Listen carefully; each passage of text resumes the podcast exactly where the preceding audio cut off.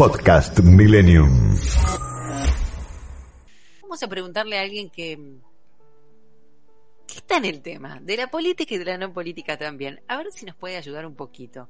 Está con nosotros Martín Rodríguez, que es periodista y es coeditor de la revista Panamá. Martín, muy buenas tardes. Está Santiago Pontesica allí. Mi nombre es Gisela Larsen y la pregunta es, antes de darte la bienvenida para que vayas pensando es ¿de qué hablamos cuando no hablamos de política? ¿Cómo estás? ¿Cómo va? ¿Qué tal? ¿Cómo estás, Martín? Le, queremos decir a los oyentes que nos pueden acompañar también respondiendo a esta pregunta.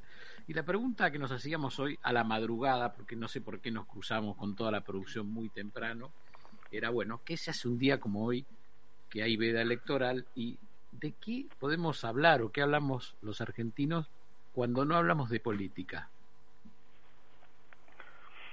Bueno, pregunta difícil, ¿no? Primero, técnicamente la veda no, no inhibe la posibilidad de política, en todo caso, no, sí del modo proselitista, ¿no? Sí, de, aquello que pueda reorientar la voluntad de un voto hacia un lado u otro.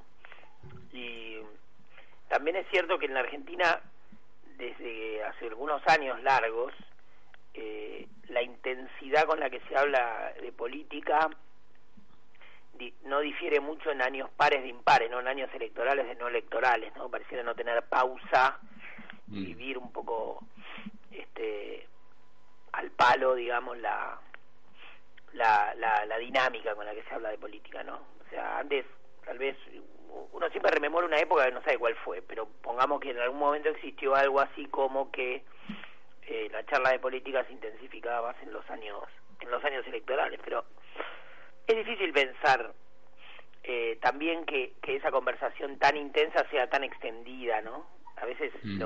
quienes hablan de política los politizados me incluyo para no sonar despectivo o peyorativo hacia un colectivo no eh, somos un poco pasados de rosca no entonces no hay nada más difícil que que, que, que, eso, que esa pregunta, ¿no? Si de qué habla la gente. Bueno, obviamente habla de fútbol, habla de otras cosas, ¿no? Habla de su propia vida. Y a veces incluso la charla política me parece que es como el... el ¿Cómo decirlo? Es...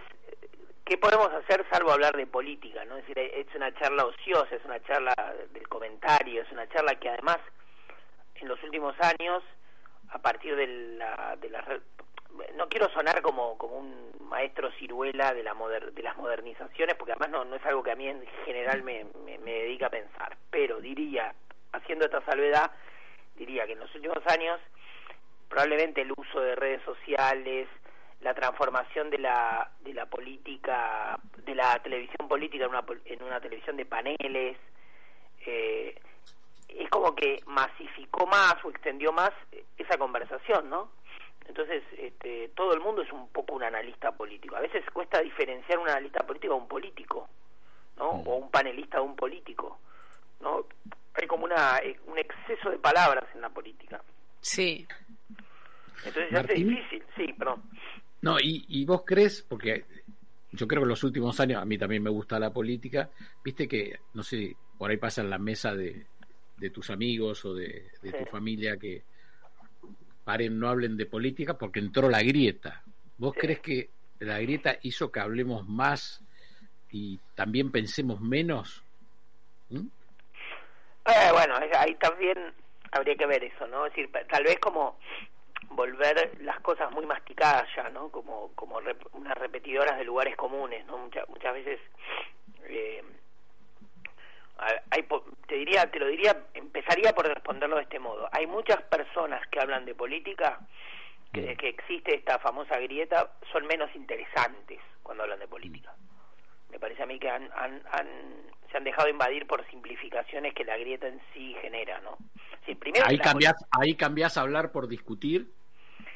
Sí, porque además este da por hecho cosas como o ha pasado, ¿no? Es decir, cuando uno dice grieta, yo uno diría del 2008 para acá, pongamos, del conflicto con el campo para acá.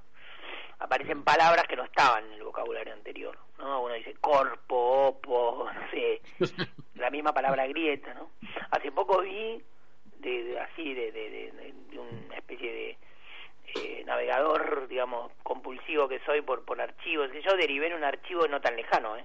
Del, del episodio o del, del, día que Beatriz Arlo visitó 678, por ejemplo.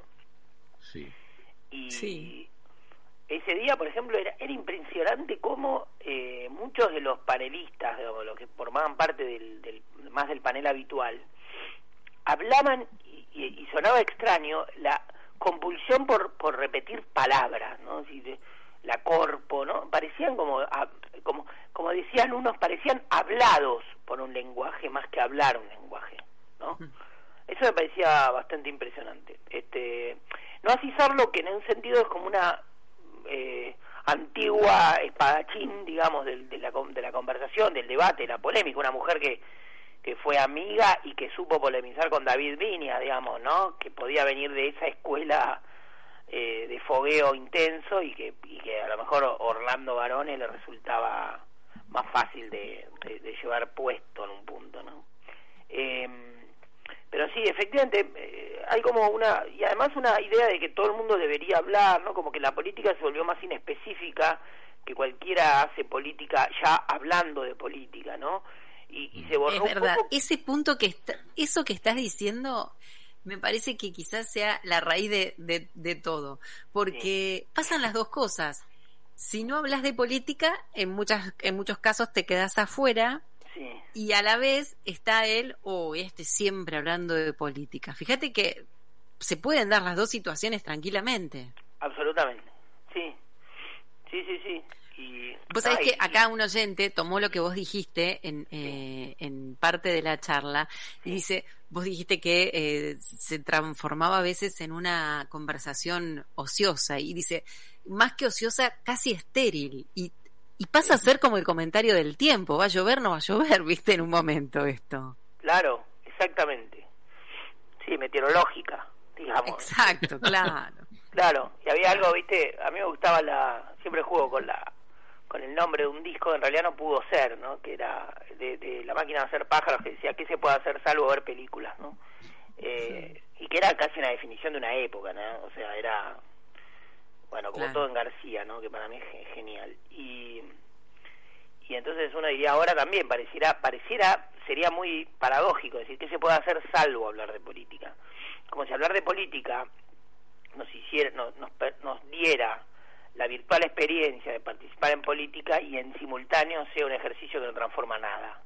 Pues sobre todo porque porque porque nos emburbujamos, porque mucha gente solo habla de política con los que piensan igual y, y, habla mal de los que piensan distinto y no tiene nunca se somete a la, a la noble tarea de discutir con los que piensan distinto, ¿no? En mi caso personalmente eh, digamos, no, no es que quiera hablar de mi vida personal, que no, no, le interesa absolutamente a nadie, pero sí te diría que en mi, en mi familia eh, hubo mucha eh, discusión política desde que soy chico, o sea, nunca no escuché hablar de política y nunca no escuché discutir de política, ¿no? Es decir, ah, mira qué bueno eso. claro, nunca, nunca, nunca no escuché, me encantó eso. Claro, pero eh, es raro y después, entonces es raro porque bueno no, es una en ese caso sí no era tan extendido o sea un montón de, las familias argentinas sobre todo familias que venían de yo me crié crecí en los años 80 y las familias un poco de los digamos los papás de mis hijos eran familias que se habían gestado en los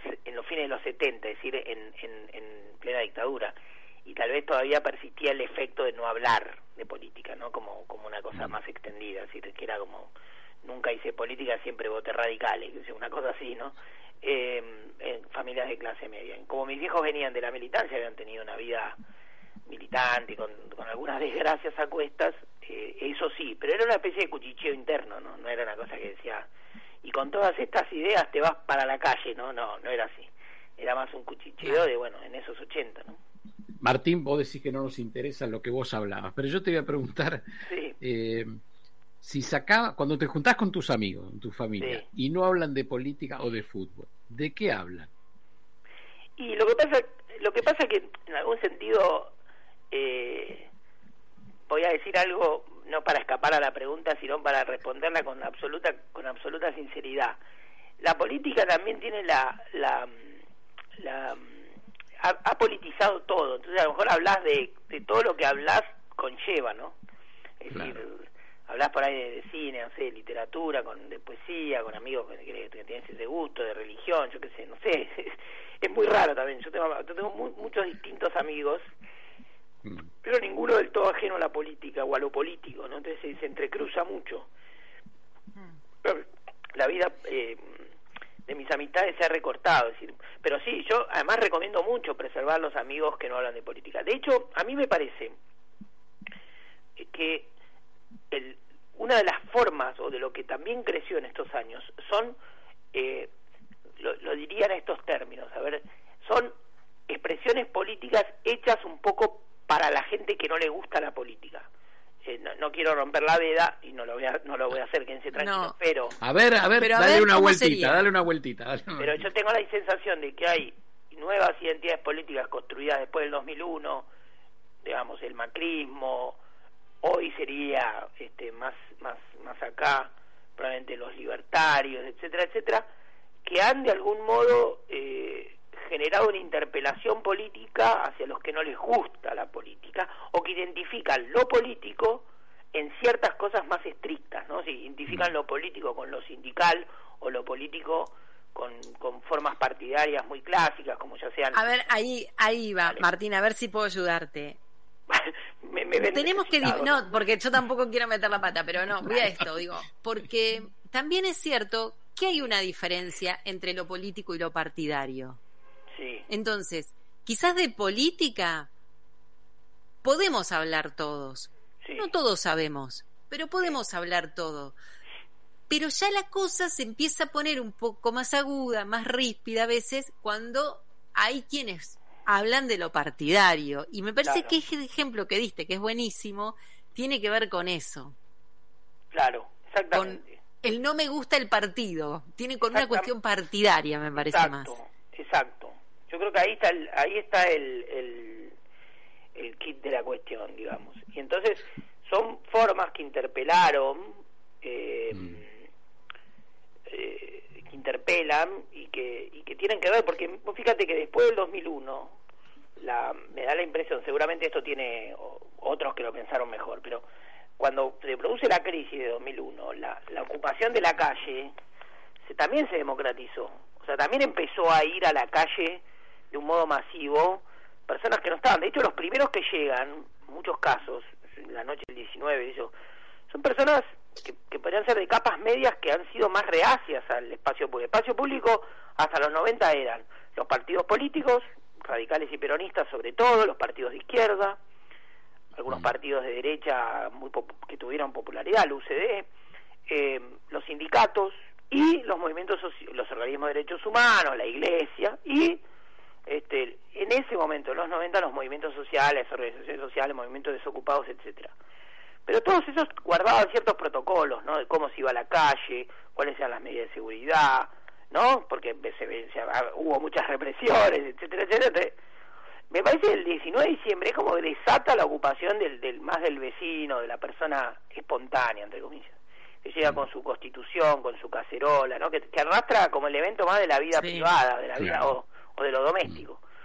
Y eso se llegó para quedarse. Y entonces las masivas marchas se van dando por otras cosas, con, con como sea el cepo al dólar o, o cosas que son, ¿no? con menos con otros protocolos. Y se democratizó más la plaza. Se, entre comillas por derecha no pero hoy hoy todo el mundo sabe que en Argentina la acción colectiva a través de la acción colectiva se consiguen cosas y eso no lo sabe solo la izquierda o el peronismo lo sabe toda la sociedad. ¿Y, y qué pasa cuando no querés hablar de política pero por ejemplo decís a mí me gusta X actor se darán cuenta que me está costando la pregunta. No, no, no, por eso a todos nos cuesta, está ah, buenísimo.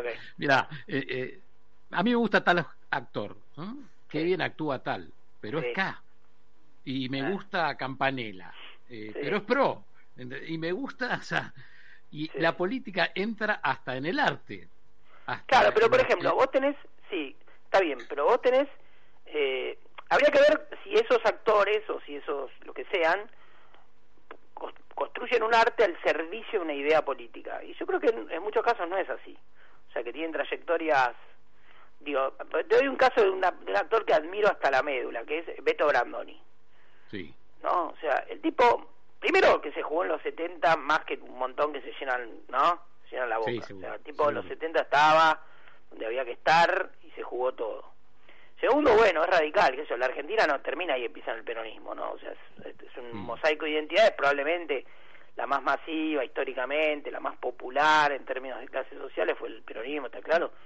O sea, yo soy peronista, Dios, pero este lo digo eh, desde adentro en algún sentido, porque me dedico al periodismo, a la gráfica, etcétera, pero bueno, es mi ideología política, pero digo, acepto que hay otros, ¿no? Obviamente.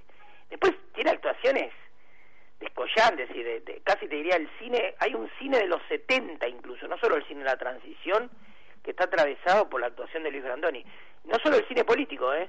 Hay películas, por ejemplo, una película del año 73 llama, estrenada en el 73, llama Gente en Buenos Aires, una de las mejores películas que vi de, de los años 70, es decir, un mosaico de, de la Buenos Aires de los 70 para los que no la vivimos, por ejemplo. Un actor extraordinario, un humorista genial, o sea, qué sé yo, a mí lo, en un sentido ahí sería borgiano, lo que menos me interesa de una persona es ah, de, del volumen artístico de Beto Brandoni en un sentido puede ser sus, sus, ideas políticas, pero no, no, no digo esto para menospreciarlas, ¿no? Digo porque no sé si es algo que a mí me organice lo que pienso sobre Brandoni. Después si las escucho, bueno, puedo tomar distancia sobre tal o cual, pero... No, está buenísimo esto que decís. El tema es que nos atravesó exactamente lo contrario en los últimos años. Bueno, pero porque también la televisión, el espectáculo, la política se volvió un espectáculo de la tele. A mí me parece que la Argentina no tiene una grieta, tiene una fractura social que es mucho más profunda. Lo que vimos en Ramos mm. Mejía, ¿no? Dos pibitos que mm. matan a un kiosquero a quemar ropa, qué sé yo. O sea, ahí hay una, ahí hay una fosa más profunda que la pelea entre Majul y Víctor Hugo a mí todo bien con la grieta y los figuras del espectáculo, pero me parece un tema menor. Si no sé, oh, no, no, tipo Martín Fierro, ¿quiénes no se saludaron? Que no se saluden, son todos salvados. De como sí, compartimos. El otro día le hace una entrevista a Diego Birch y dice, no, entonces ahora voy a comprar una mansión para que mi hijo sienta la incomodidad, porque la desigualdad social es una incomodidad de los dos lados, del que tiene y del que no tiene. Diego Vir, yo digo es el, niño rico con tristeza, que dijo Menem, y lo dijo con todo, lo insultaron. A mí qué me importa la guerra de millonarios. No, no me interesa. No me interesa esa mm. parte. Digamos, no, no, no, no sé si a mí me interesa lo que piensa. Eh, digo, a ver, dice, David Brieva, me ha hecho reír toda mi vida. Es un humorista. Eh, incluso los Mirachi, que era una forma de humor que muchos quisieron acoplar al menemismo como si fuese una de las una de las grandes caras culturales de no como el, pensemos el menemismo como un poliedro como se usa tanto la palabra ahora bueno uno de los rostros del menemismo podían ser el humor de los Midache como lo era Tinelli como lo era esto lo otro. Ah no sé Daddy un, un, humorista extraordinario incluso un tipo que ha hecho películas muy buenas. Incluso a ver para el caso Daddy Brieva trabaja en una película que es un casi una eh, creo que era la que actúa Oscar Martínez no me sale el nombre ahora es una película sobre un tipo que gana, un escritor que vuelve a su pueblo natal. Sí, em, sí, sí, sí, sí, con... El, Nobel, sí. Eh, algo así. Espera que no me sale. Bueno, estamos todos igual, pero no importa. Ya, pero ya nos va a venir. Ya nos va a venir y ya lo ubicamos. Después ustedes, si quieren, la aclaran a la cuál era. Esa película es una película, si uno la raspa un poco, es una película ideológicamente... ¿El maestro no se llama? Sí, uno, sí, algo así. Pero bueno, voy al punto de que era una película, si uno la raspa un poco... Ciudadano ilustre. Ciudadano, ilustre, exactamente. Estrenada, no los oyentes de este programa no fallan, ¿eh? Gracias, Lucas. 16 o 17, ¿no? Creo que la estrenaron, esos, uno de esos años. Y era una película bastante antiperonista. Y bueno, no sé, actúa Daddy, qué sé yo. Y con Oscar Martínez, que es un tipo también como Brandoni, que sería uno de los actores anti-K clásicos. Y Daddy, uno de los actores K. Y hacen una película que, es, que está bastante bien, y sobre todo la actuación de Daddy está bastante bien, y la película es, no sé si la película está bastante, no sé si es la que más me gustó, pero digo, la actuación de él sí me gustó, recuerdo, es una actuación este así de un personaje medio tenebroso, este y bueno, convive, yo qué sé, no, no, hay que desdramatizar la pelea de los famosos, ¿no? También. Tal cual. Acá los oyentes me hacen reír, eh, Martín, porque dicen, ¿se acuerda cuando hablábamos de corrido? Si no, éramos tres y no podíamos sacar el nombre de la película. Pero estas cosas no suelen pasar. Ah, Quédate tranquilo, que nosotros dos también nos suele pasar aquí en el aire. Lindísima charla la que estamos teniendo y estamos tratando de, bueno, de compartir esta, esta mirada eh, que, que de a poquito fuimos construyendo en, en este caso eh, con nuestro entrevistado, pero obviamente también como lo hacemos siempre con los oyentes. Martín Rodríguez es periodista, es coeditor de, la revista Panamá y a raíz de, la veda electoral surgió la pregunta de qué hablamos cuando no hablamos de política. Y bueno, llegamos a la conclusión que, que es un poco difícil porque está en todas partes y se nos mete en todas partes, pero podemos llegar a, charlar bastante sobre eso también, que no sin tocarlo, obviamente. Bueno, espero haber estado a la altura del desafío. No, no sé si nos ayudaste a pensar, nos ayudaste a, a, mirar para otros lados también. Nos quedamos con esto de la fractura y no la grieta, que nos gustó. Claro, este... ahí yo creo que hay un, hay un punto, eh, digo, si yo quiero saber qué pasa en la Argentina, y yo hablaría con el gringo Castro, no sé, con un referente de la UTEP, hablaría con, ah. con el secretario general del sindicato de ladrilleros para saber cómo trabajan, en qué condiciones los que fabrican ladrillos, o sea, iría más a fondo, ¿no? Si la Argentina eh, hay que hay que bucearla en profundidad no puede ser un país explicado por por cinco medios de comunicación que juegan a la, a la mancha con con, la, con con el espectáculo judicial además no puede ser el clásico no mm. se va un gobierno y deja un presidente en tribunales no puede decir que tenemos esa lógica de espectáculo, ¿no? Si Cristina en Comodoro Pi, Macri en Dolores. Sí, y este, muchas veces vivimos de títulos, que es otro punto también. Total, total, total. Por eso digo, es suficientemente grave lo que pasa en un sentido, tampoco para ponernos solemnes, pero es suficientemente grave como para dejarle a la Argentina a, la, a esa grieta, o esa forma de la grieta.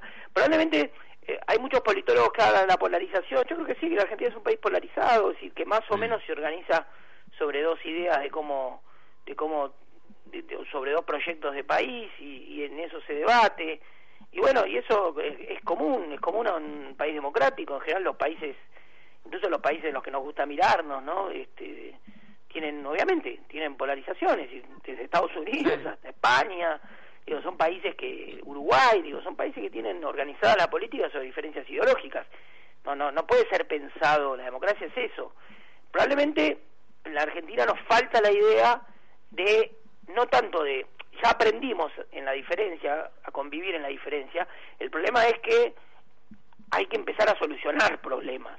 Entonces llevamos tantos años de, de, vivir en la, en la discusión que pareciera que es el modo de vivir la crisis, pero no el modo de solucionarla. No digo que se puede solucionar todo, pero empezar a solucionar algo. Es un país sin moneda, es un país con 50% de inflación, hoy tenemos 40, más de 40% de pobres. Digo, no, no, no podemos perpetuar esto. Entonces, estamos todos muy a gusto con nuestros prejuicios ideológicos calentitos y ahora, ¿en qué momento rompemos esa inercia y somos capaces de solucionar un problema, no? Bueno. Agradecemos muchísimo haber estado con nosotros en esta tarde y, ahora nos dejas pensando. Era, íbamos a descansar este fin de semana. Ah, por terminar pero bueno, no ¿Mm? soy candidato a nada, tranquilo. Teníamos que descansar este fin de semana, Martín, así no vale. ¿eh? Bueno, bueno, si no podés hacer, viste, Martín, que hay, hay gente que en las redes o dice eh, eh, no, no dialogo con K o no dialogo con los de Cambiemos, ¿no? O empezás una charla y te dicen, vos sos tal, yo no te quiero ver. ¿eh? Hemos llegado a eso, cuando no hay, no solo cuando no se habla de política, sino no quiero hablar si pensás distinto. Y bueno, eh, yo creo que eso es una venía de arrastre también, ¿no? Es decir, yo creo que, que hubo otros tiempos también, ¿no? Que hubo eh, pues, pues, si no sabes que parece que, que todo se inventó, ¿no? Siempre abrí los ojos y se inventó. Yo recuerdo en los 90 también que había una politización a su modo, así que, que la figura de Menem organizaba, ¿no? Una politización. Estaban los, los más menemistas, los menos menemistas. Sí. Eh, de hecho, imaginemos que en ese momento de crisis, o que se iba incubando la crisis, había dos políticos en esa década del 90, perdón, perdón la, la, tal vez el trazo grueso, seguramente había más. Y perdón la cuestión, pues nombro dos hombres, que eran, yo creo que Menem y Chacho Álvarez fueron los dos políticos más lúcidos o más inteligentes de esa década de la década del 90. Eh, yo me sentía mucho más cerca del Chacho, pero no puedo no reconocer que Menem era un político muy audaz y muy ingenioso. Y los dos se pararon sobre los bordes de la política y Menem creó dos o tres tipos, o sea, introdujo a la política dos o tres tipos que fueron a su modo, eh, después hombres de Estado. Se me ocurren dos clavados, Reutemann y Scioli. Reutemann fue gobernador de Santa Fe y bueno, murió hace poco. Y Scioli fue un hombre que hizo carrera en el peronismo, o sea, empezó como en el peronismo porteño ya en la segunda mitad de los 90, bueno, y todos sabemos la trayectoria. Después está Ramón Ortega, etcétera, etcétera. No, uno diría, y después Chacho Álvarez, en otro sentido, trajo más de la sociedad civil, si se quiere, como si fuese una especie de continuidad de la CONADEP, otros hombres y mujeres a la política. El caso de Aníbal Ibarra, que era fiscal, el caso de Graciela Fernández Mejide, que era una dirigente de derechos humanos, madre de un desaparecido, no sé, Susana Rinaldi, por decir alguien, que era cantante, en general era gente más politizada, ¿no? Es decir, Menem, vamos a decirlo así, Menem buscaba en la revista Caras y, y el Chacho en la revista La Maga, ¿no? De dónde sacar gente para la política, pero era gente que entraba a la política, es decir, había también una histórica farándula, barra mundo del espectáculo, barra colonia artística, o cualquiera de las formas que se nombra, que estaba involucrada en la política. Nombramos a Brandoni. Brandoni empezó a hacer política hace 10 minutos, o no era sindicalista referente de los actores ya en los años 70, por lo cual además se comió un secuestro, que por suerte duró poco. Era un hombre involucrado, había estado con Perón, o sea, siendo radical, ¿no? Pero como representante sindical, etcétera, etcétera. O sea, hay un, no, no, no, digo, el pasado militante de un montón de tipos, incluso Gerardo Romano, que fue militante de la Juventud Universitaria Peronista, cuando fue estudiante de Derecho en los 70, eh, Federico Lupi, bueno, fallecido, un hombre que venía de la izquierda, eh, se puede, se puede, digo, bueno, Sana Rinaldi había sido una mujer de la escena de la bohemia de los 70, también, ¿no? Con, con, con algún vínculo con, con, lo, con, el mundo cultural y político. Entonces, si apareciera que el, que el kirchnerismo politizó todo, en todo caso, le dio más, o la era kirchnerista, quiero decir, le dio más, no, incluso Oscar Martínez, actor comprometido, tuvo, no sé, ponchada de películas de la transición democrática con historia de desaparecido, está Oscar Martínez, ¿no? Martín Rodríguez, periodista, coeditor de revista Panamá, también tiene una muy buena columna en ¿Cómo es el, diario AR? El diario, diario AR, diario AR, no iba a decir mal. Te mandamos un abrazo, te agradecemos muchísimo y nos quedamos todos pensando de qué hablamos cuando no hablamos de política. ¿Mm? Ok. Martín, te mandamos un beso, gracias. Un abrazo gigante, cuídense. Chau, chau. Podcast Millennium.